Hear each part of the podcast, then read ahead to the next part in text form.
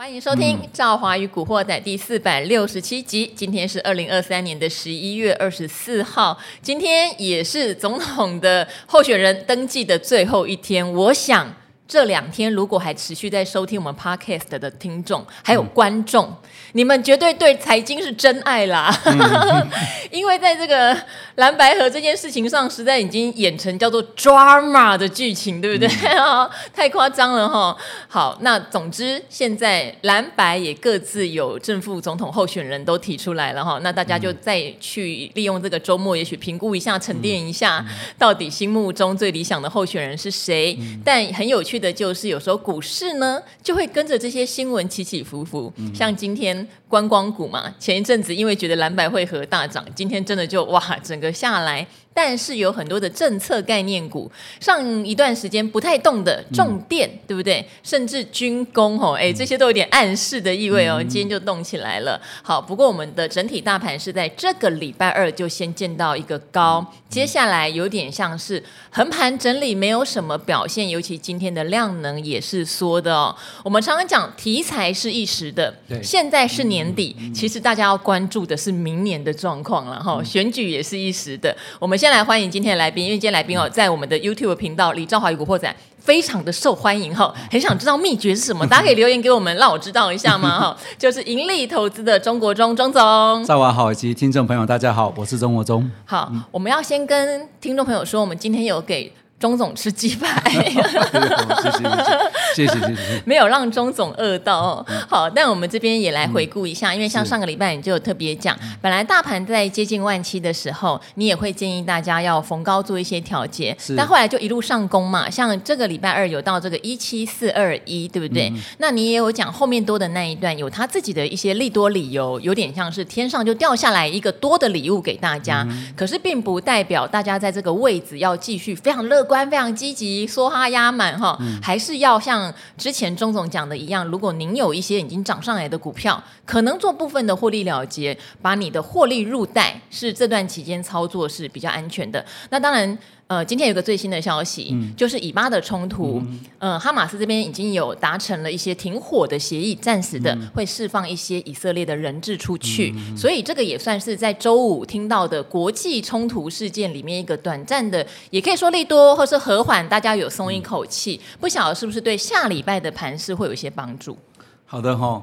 我想今天呃这个八点档连续剧哦，终于暂时先告一段落。不过因为后面还是会有一个后面的一个续集哦，是，就让我们自己继续看下去哦，还有五十还有五十天哦。你要圣主如口吻。呃，今天感恩节，也感恩各位呃听众朋友 呃长期给我的支持哦，哈，这个收视率让我们维持一定很高的一个品质哈。好，那我觉得今天看完之后。以巴战争这个事情，至少也在感恩节这边告，也先有一个稍微松一口气哈。至少我觉得这是对全球来讲，至少是一个好的开始哈。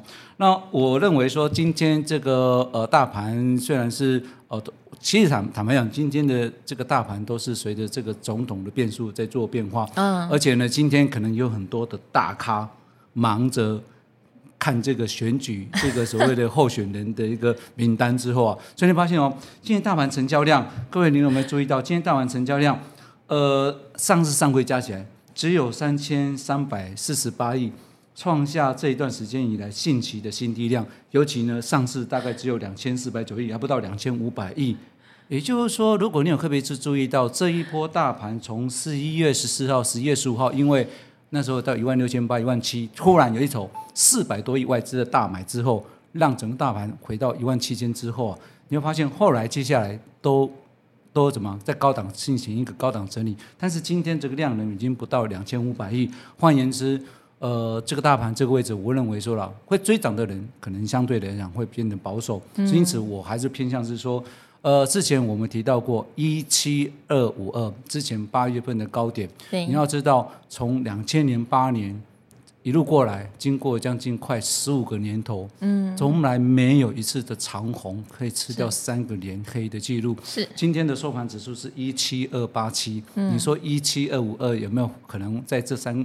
呃在下个礼拜跌三十五点以下，也有可能呢、啊。如果到一七二五零，它还是符合过去的一个历史记录。所以呢，姑且如果是用过去有这样一个现象，那我建议宁可在量创新低情况之下，倒不如是说下个礼拜先休息一下，因为那个数字告诉你是一个现象，是说一红吃不可能吃三天，三但是不代表一红之后。不代表说不可能会再创新高，嗯、所以呢，换句话说，这个礼拜量创新，呃，今天创新低。坦白讲，如果你看周量的话，这礼拜的周量是量缩价涨，表示说上面的高档追档追踪的这个所谓追买的意愿并不是很强，所以我会建议在这边来讲操作上，你可能要稍微去注意一下整个市场上在高档的风险。好，不过台币啊升到这边哈，也是先暂缓。不过这个国际冲突如果降温，会不会钱会回到美元那边，还是反而觉得没那么危险了？美元还会续贬，那让外资愿意再进来，或者是我们有其他的想法？好，我觉得哈，我上次有带来八个字给大家，就否极泰来，太极否来 这个观念哦。美元这一路的走下来之后啊。那我认为说近期我不认为在这边去看空美元哦，为什么呢？因为过去也是一样，也很少用月 K 线这部分做说明。不过月线的美元的走势是三连红，很少过去一个黑 K，就是这个月会把两个红 K 撕下来。是你要想知道。美国的美元是强势货币，它不是一个一般的上柜公司、小型公司。你如果一个黑吃长红，那可能还有可能是因为那规模太小。它是一个全球的主要的货币。嗯、那你要知道，强势股，举个例子，一个台积电，你要让它一黑黑把前面的三个月上涨的部分完全吃下来，就不容易。更何况是一个货美元的货币。那美元刚好这阵子又来到什么？来到年线附近。所以呢，如果以巴这之间后面有好的发展，那美元这部分可能陆续会做，我认为会做，可能做回流。因为，呃，今天感恩节完之后，接下来就是慢慢会来到圣诞节。那你要知道一个现象，就是说我们上次也提到过，呃，整个外资法人他不是做到年底，他也不是做到明年的五十天之后的选举，他是这种他要过节。所以呢，这段时间陆续，我认为如果说。嗯，在那边有过年度加节的情况之下，美元或许有回流的现象。更何况说，这次他现在目前，他目前只是代表说不升息，但不代表降息。所以呢，先前的美元的货币有点过度的反应，所以先前呃台币来到呃比较低的位置，接近到三十一块一、三十一块二附近。最近我看它涨回大概五毛五毛钱，来到三十一块六。哦，所以呢，呃，我才说。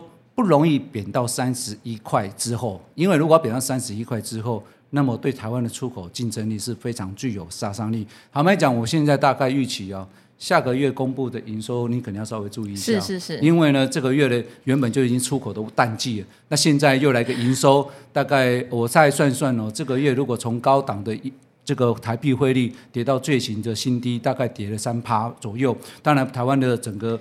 呃，营收不是所有的出口业者贡献，大多数还是呃出是出口没错，但是还有一些内需。如果把它做一个呃内需跟外需的比重做一个配分配的话，那么光这一块我大概算一算，上上柜营业额。将会少，因为汇率因素，大概会少个一个 percent 到两个 percent。所以呢，十一十二月十号公布十一月份的营收，你肯定要心里有准备，因为营收这种下降，可能对电子公司的这些营收状况可能会有一些产生一些比较不好的影响。所以我认为说。台币升固然是好，但是也会对我们的一个外销出口会产生一些压力。嗯、好，钟总又让我盯了一下哈，因为十一月的营收真的会是一个重点。嗯、我们知道十月营收出来还是蛮多解出好成绩的，尤其赵华常常跟大家提醒台积电。嗯、但是呢，要理解一件事哦，台积电做财务预测是做一整季的，当时他估的汇率也是台币比较弱势的汇率哈。嗯、那因为十月的营收做的太好了，创了历史新高，当时也小小的点开一个。就是十月营收很好，资本支出没有降，调高鼓励政策，嗯、我想这些都是很激励台股的。可是它也等于十一月跟十二月的营收，事实上不用做太高，第四季就会达标。嗯、那现在要考验什么？考验如果它十一月的营收月减率比较高。然后又因为台币的汇率太强，没有赚到那么多的美元，市场的反应会是如何，就有待当时来揭晓跟考验哦。嗯、我觉得这个是要提前跟呃投资朋友们做提醒的。嗯、对，那像昨天有重电族群亚力嘛，嗯、开法说今天亚力、中心电通通拉涨停板，就感觉政策、重电概念股、嗯、甚至军工股今天都有表现。那钟总觉得，因为十年强韧计划，呃，十年强韧电网计划不会只是一个短暂的。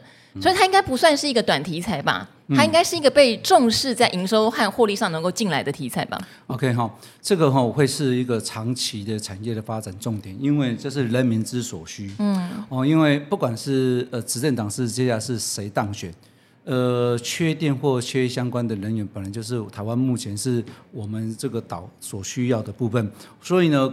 除了持续改善电力之外，我觉得这个部分呃未来应该是为一个中长期产业的发展，所以这块我认为是呃未来你可以留意去做追踪。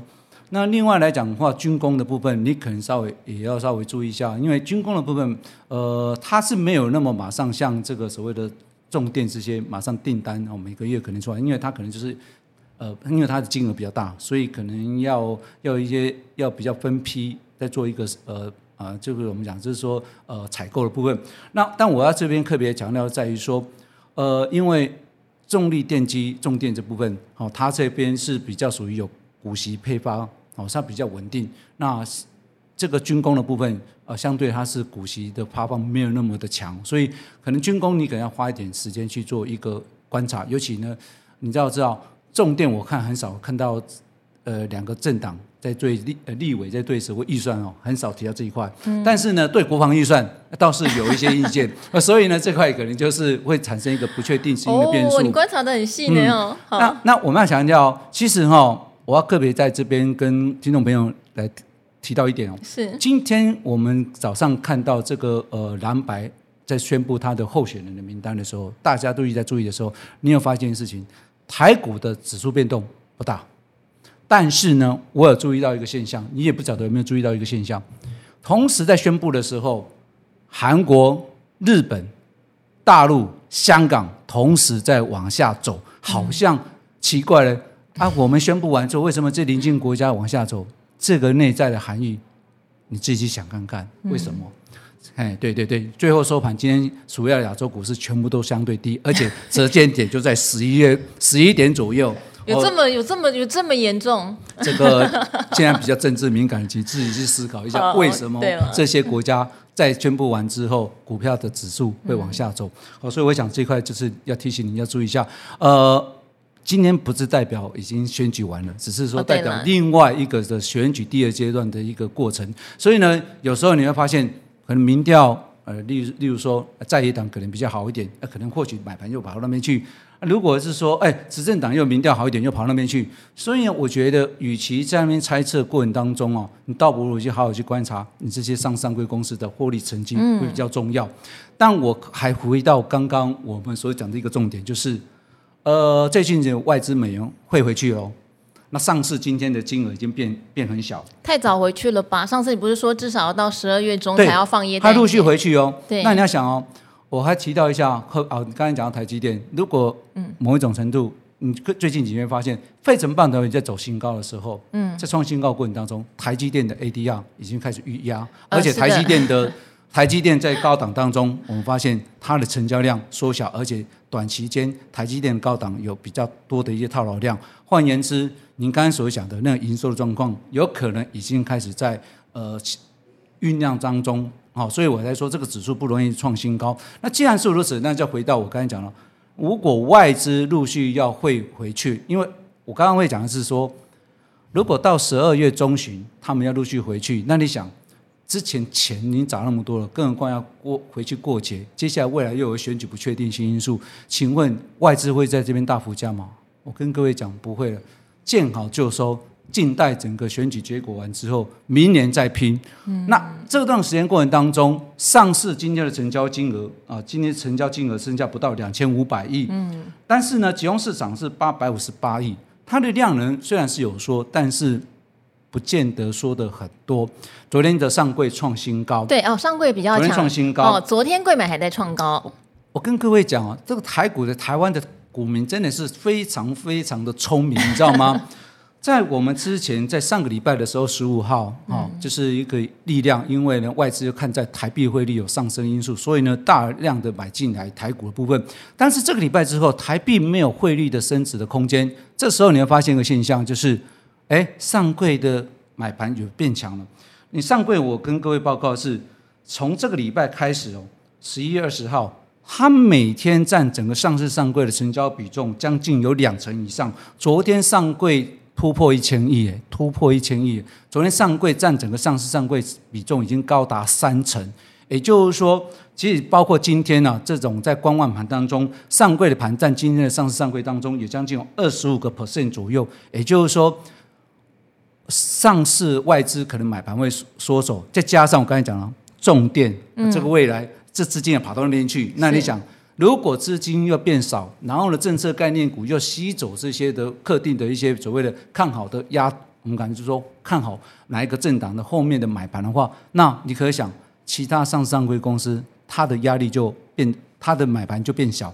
那我记得我上次有提到过，集团股比较有机会会动，好，因为自己买自己家公司的股票，不管怎样子，长期都是看好自己公司，那你就要把这些集团股的成交量扣掉去，哇。没有集团股，又没有政策概念股，然后呢，又没有外资的这个全值的买盘的话，那你可想而知，接下来的十一、十二月份啊，接下来的十二月份，嗯、有一些上市上柜公上市公司的股票它不容易动。是，但相反的呢，上柜就不一样，嗯、因为上柜呢，大家都知道，我常讲的一个指数就是这个一七二五二，但是上柜有没有讲高点？没有，没有哎、欸，我们很少去聊上柜的高点、欸，因为呢，上柜的。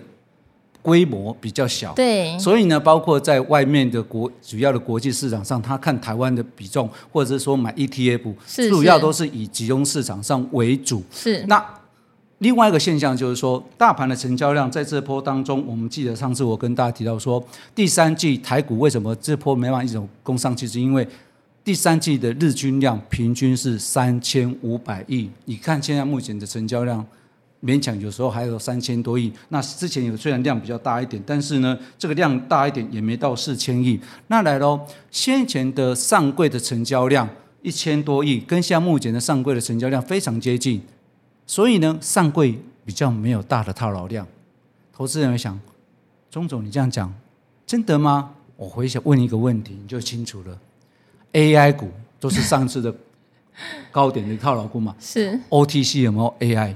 比较少啊，比较少啦，有的话也是零组件啦，啊、什么机壳啊，啊对什么的。没错，那既然 AI 的套牢，AI 的套牢都在上市，那上柜没有所谓的 AI 的族群，那加上呢，这个呃上柜股，它主要的客是有哪些？生技股，上柜有股什么？游戏股，啊，这个我以前做。做这行业的时候，我有分析过，因为这边是它的特别的专长，还有什么一些所谓的我们讲是说算是新呃新产业的，像电商这些等等，它是集中在上柜市场，因为它规模它虽然有成长性，但是它的整个规模太小，资本而已可能也比较小，嗯、所以它没有放在上市。嗯、所以我刚才讲完了之后，你就很清楚，今年七八九的 AI 套牢量套造成整个上市这边的套牢量不足，需要花一段时间消化，加上现在的外资。又肯定要陆续做减码动作，上柜呢比较不会被人家注意，更何况前坡没有套牢量，那更何况这边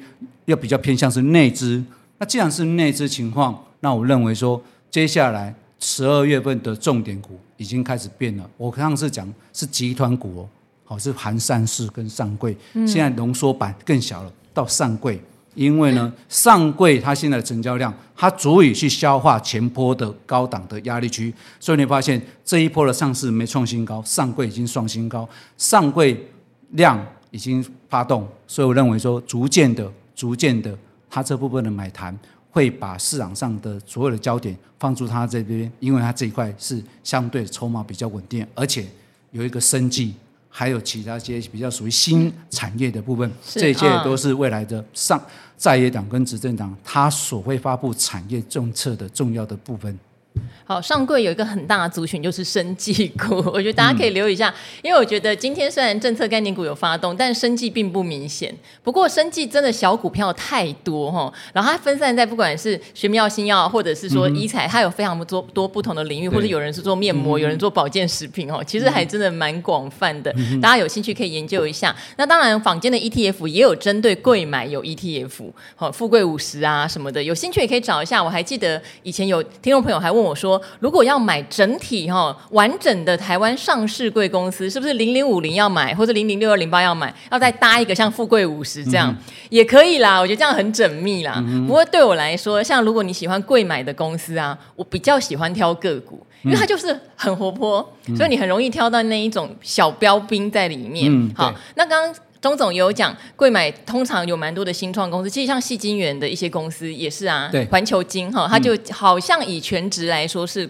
贵买第一大公司。元泰，其实你去排一下，也是有蛮多你认识的，它其实放在贵买里面。这些我们长期都要背啊。嗯。好，你背给我听。上柜的前几名哦，世界先进，世界先进，世界先进，最近很强啊。早期是金华光，对哦，然后后来陆续像你刚才讲的，这个细晶圆的部分，对，都会慢慢取代上去。所以差不多你会发现，就差不多几家公司最近。哪几家？哪几家？你要背给我听。我讲完了，就这几家了，哎，蛮强的。还故意考中总。对啊。因为我们之前要去看 OTC 的市场，其实 OTC 市场是走势也很好控制的。是，你只要抓到前三家到五家，大概这个走势规模，你就开不多，你就可以猜出说它的走势是如何。那最近发现世界先进今天不是某一个 ETF 纳入它的成分股，那 你看，你看啊，台积电完之后，世界先进就跟着动。那世界先进最近动，你会发现哦，它的其他像什么一些彩玉啊这些等等，也都都最近都大涨。所以你发现。你看集团股是不是都陆续在动啊？所以你大概就沿着这个所谓的集团股跟 OTC 这个市场上的方向去选股，我认为是比较有机会。至于政策概念股啊，我讲了，它是有机会，但是呢不容易大涨，是因为呢呃这个上车的人太多了，哦、那可能要花一段时间去消化、沉淀、整理。或许等到明年啊选完举之后，是哦看到真的这个是哪篇。呃，执政，然后呢，国会谁执政啊、呃，才能够呃猜出他后面的力道？因为呃，这选总统的政策后面还有所谓的国会议员要能够支持，嗯嗯嗯才能够怎么？顺利推动哦，所以这个就是不是只有注意到整个一个候选人名单，还要注意到未来国会是不是能够顺利的推动，这是非常重要。好，哎，你看钟总跟昨天杜大师讲的一模一样哈，嗯、其实他觉得政策概念股不是没有机会，可是一定要。就是未来的执政党，他能叫得动国会哈，对，就是能够往施政的方向努力的全力运作，这样子的话，一定是对台湾最好的状况。嗯、这个我们真的要等选后才会知道比较明朗的状况。嗯、不过刚刚钟总又点到一件事，就是零零八七八在换股，一个规模两千多亿的高息 ETF 在换股哦。然后就有一个新闻很可爱，八大关股偷吃零零八七八的豆腐，嗯、因为零零八七八有宣布纳进了世界先进、联电跟统一，嗯、然后关股也趁他。买就先买，让零零八七八就跟着，只好一直帮他买嘛，因为那么大的规模，对不对？然后也趁机把换掉的股票关股也出脱，哇，真的是。那刚好，因为也有朋友问了一个这样的问题哦，他说想请教 ETF 换股这件事情，他说呢。呃，本来呢，这些被动型的基金换股应该不太希望造成股价太大的波动，会分批换。不过，因为他们的规模都变得太恐怖了，跟以前不可同日而语，嗯、所以我觉得对股价难免已经会有影响。嗯、他手上有统一啦。啊，统一本来我们以前都叫做低贝塔值很稳定的，结果就因为这一波开始上涨，整个惯性不一样。请问怎么看待这个现象？我觉得这件事情超奇妙。大家如果在看我频道啊，大概两个月前有人问我说，为什么统一在跌？它不是很稳定，怎么会跌？那现在在涨，变大家说它为什么要因为被纳入而涨？好，到底要涨还是要跌？你们自己讲好不好？那当然我是回说。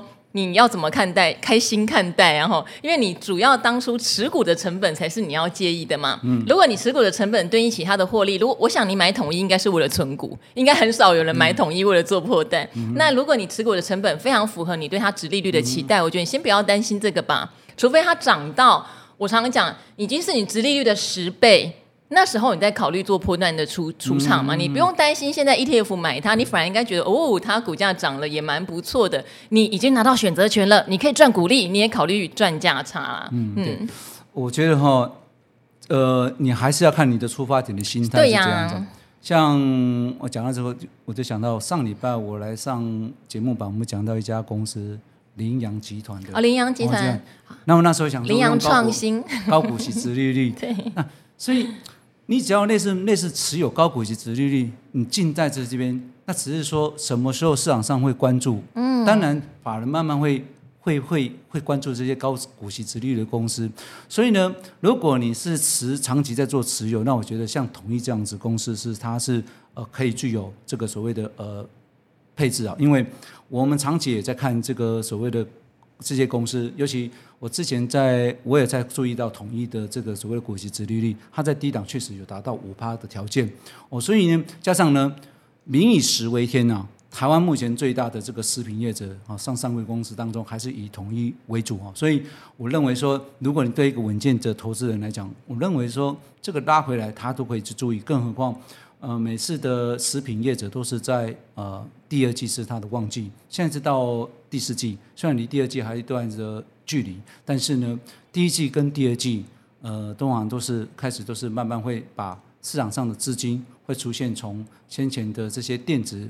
股的部分慢慢会移向内需，内需完之后会移向慢慢移向所谓的社会，就会像是这种所谓的进口业者的统一这些等等。所以，假如说您是愿意比较做长期持有，我觉得像这些公司耐心持有，都远比银行的定存来得好。嗯，好。所以刚刚希望大家被纳入股票的朋友们哈，可以先思考一下，因为也有人跟我讲说，他有想要搭这个大型 ETF 换股的顺风车，也没有不行啊。如果你抓得到的话。我觉得也没有不可以啦，哈，因为个性是想做破断嘛。嗯、那这种大型贴补换股确实算是一种筹码上的变化。所以关谷吃吃豆腐，我们也吃吃豆腐，也没有不可以。但因为钟总他比较喜欢看的是中长线的布局啦，嗯、对，对，就像我刚刚提到，即使台积电可能在十一月的营收跟十月比起来会有一些月减的忧虑哦，嗯、可是如果你以明年的台积电来看，就要看你手上是不是想要持有到长线部位，嗯、就不用因为说啊，我好担心它短线有什么冲击或短线有什么利多，积极的在那边忙进忙出，然后。换换手操作，其实反而得不偿失。你讲到这个哈，我就想到说，我昨天哈，呃，在去就是外面，然后碰到朋友，当然他说，哎，钟总，你当时候在一万六千点鼓励我要多买股票，定期定额要去做扣啊，我问说有没有扣啊？就有哦，那就很感谢我帮他这样做这样的建议。那我也是说，台积电这种类似这种大型公司，其实。它一个月、两个月这种营收的时候，我跟你讲说往前往后，这难免的都会有。重要的是，你看一个长期的 pattern 的趋势的方向。那谈到长期 pattern 的趋势方向，就是就涉及到我们看汇率的部分。汇率呢，台币呢这一波从高档拉回来，虽然我之前说了，台币不可能一口气回到三十块半，因为要瞬间在一个月到两个月，哦，不叫一个月要回到三十点五啊。坦白讲，一口气要回到三十点五才有机会回到以前一万八点位置。那如果你要这样一口下去，你要想到这个电子业者，台湾目前的这个出口业还不是非常的稳健，更何况我今天看呃汇率盘，韩华已经开始在先贬了。韩元人家可以先贬了，所以你要知道，我们邻近国家这次的日元差不多一四八、一四九踩刹车哦，它没有贬很多，韩元在这边也到年线附近往上走，所以台币这一波跌回下去，我认为说它未来要再过呃先前的低点，我觉得不容易了，因为美元这个部分的的，如果它没有再做一个。更不一样的变化的话，那大概就是市场上就认为说，应该就是这个利率水准。那接下来台币或亚洲货币就慢慢会比较走向比较会做升值的机会。但是呢，现阶段坦白讲，台湾的汇率不适合贸然就一口气大跃进哦。所以我认为说，以现阶段来看的话，呃，未来来讲啊，台湾汇率有机会上升，那可能会吸引到一些资金进来，但是不会在这么敏感的时间好跑进来。好，有时候汇率这个事情哈，除非有非常大的变动啦，嗯、要不然它就是一个来来回回。哦，那我也常常讲，在疫情期间，其实像台币有升值到对美元是二十八块比一嘛，嗯、对不对？二十八比一，可是因为上市公司他们的获利还是很好啊，就不见得会被汇率杀伤。但因为现在是一个比较暧昧的阶段，现在就是我们正要复苏的阶段，嗯、所以你在电子公司的出口和汇率之间，有时候就是有一点点微妙的现象哈，我们就密切的观察。好，那如果持有有美债的朋友也会发现，前阵子虽然这个十年期公债殖利率往下滑，照理来说你会觉得手上的债券应该要赚比较多钱，可是也因为美元的币值下滑，所以债券型 ETF 的涨势就没有那么凌厉哈。大家可以去对比一下，它确实还是会吃掉一部分的净值哈。可是我自己个人就没有很在意这种。小小的，你知道吗？我要的就是等到如果它真的开始降息，嗯、那个利润一定会超过你讲的那个汇率的变动啦。所以我说哈，我上次有一集有讲过类债券，你先做这半年的类债券完之后，再去转到明年那个时间，再去做所谓的债券的配置，是可能时效率会比较高一点。嗯、那讲到这个，我还在讲到今天我看到一个新闻，事实上我就。也大家跟大家做一个分享，就是韩国之前不是净空令，结果今天新闻就提到说，嗯、呃，市场上韩国净空令完之后，市场上的转到期货去做这个所谓的一个空头转进到期货、哦。其实台湾也会有这样的现象哦。嗯、我要表达的是说，嗯、市市场上的钱或国际的钱，它是敏锐的。如果是说有任何的人为的干预，也就是说，你原本是一个正常发展，是要这样发展放过去，嗯、结果硬一种力量把它做支撑。把它做一个扭转，那市场上它就会去找这个所谓的不，我们讲说，在我们经济学里面，就叫做不平衡的这个的的做法。不平衡的做法当中，市场市场上就会找办法去刺激去把它去吃这个豆腐，就回到刚才讲的，嗯，因为这个怎么生效，所以呢，最后面通常就是会所谓的呃，大家就吃那个豆腐。不过还好了，因为政府后来有陆续像下礼拜 MACI 十一月底哦、嗯、要生效，我是我们脑袋都要常常清楚 要生效。那过去来讲都是最后一笔嘛，现在来讲不用最后一笔了。现在呢可以分呃将近五天去做分批做调整哦，所以呢可以发现哦，政策它常常会慢慢会随时市场上呃比较不公平的这个做法，慢慢会做到越来越公平的做法。所以我还是再强调一下，整个市场上还是要用一个多跟空，大家要很公平的情况之下，它才能够产生比较好的结果。好，嗯、那今天很谢谢钟总哈。好那这个礼拜我都在宣传一件事情，就是我有上我的好朋友的频道叫 Jason 好好聊。哦。Uh 呃，我的专访已经在今天中午上架了，所以有兴趣的朋友可以到 Jason 好好聊的 Podcast 去听一下我这一集专访。嗯、喜欢的话，帮他订阅一下。其实他之前采访了非常多的知名人物，而且各个领域都有。嗯、但是因为可能比较没有像我们这样帮他 push 哈，非常谢谢各位赵华的粉丝去 push、嗯、他的排名一直往上冲哦。我们让他看一下可以冲到哪里哦。嗯、也希望大家听一下给我回馈。我觉得我里面有讲到一个很大的重点是，嗯、例如小资族不要先想着要求翻身，你小钱你要先想着怎么样找到你获利稳定的稳定获利的一个模式，这个比较重要，嗯、对不对？嗯、有时候你会觉得你很想积极的做一些事情，反而欲速则不达。嗯、那投资对人生的意义是什么？我觉得投资就是让你的人生可以。握有选择权，好，但是先后顺序什么的，就请大家去 Jason 好好聊，帮我支持一下哈。好，那今天谢谢钟总哦，也谢谢各位古惑仔的朋友，我们希望大家周末愉快，拜拜喽，拜拜。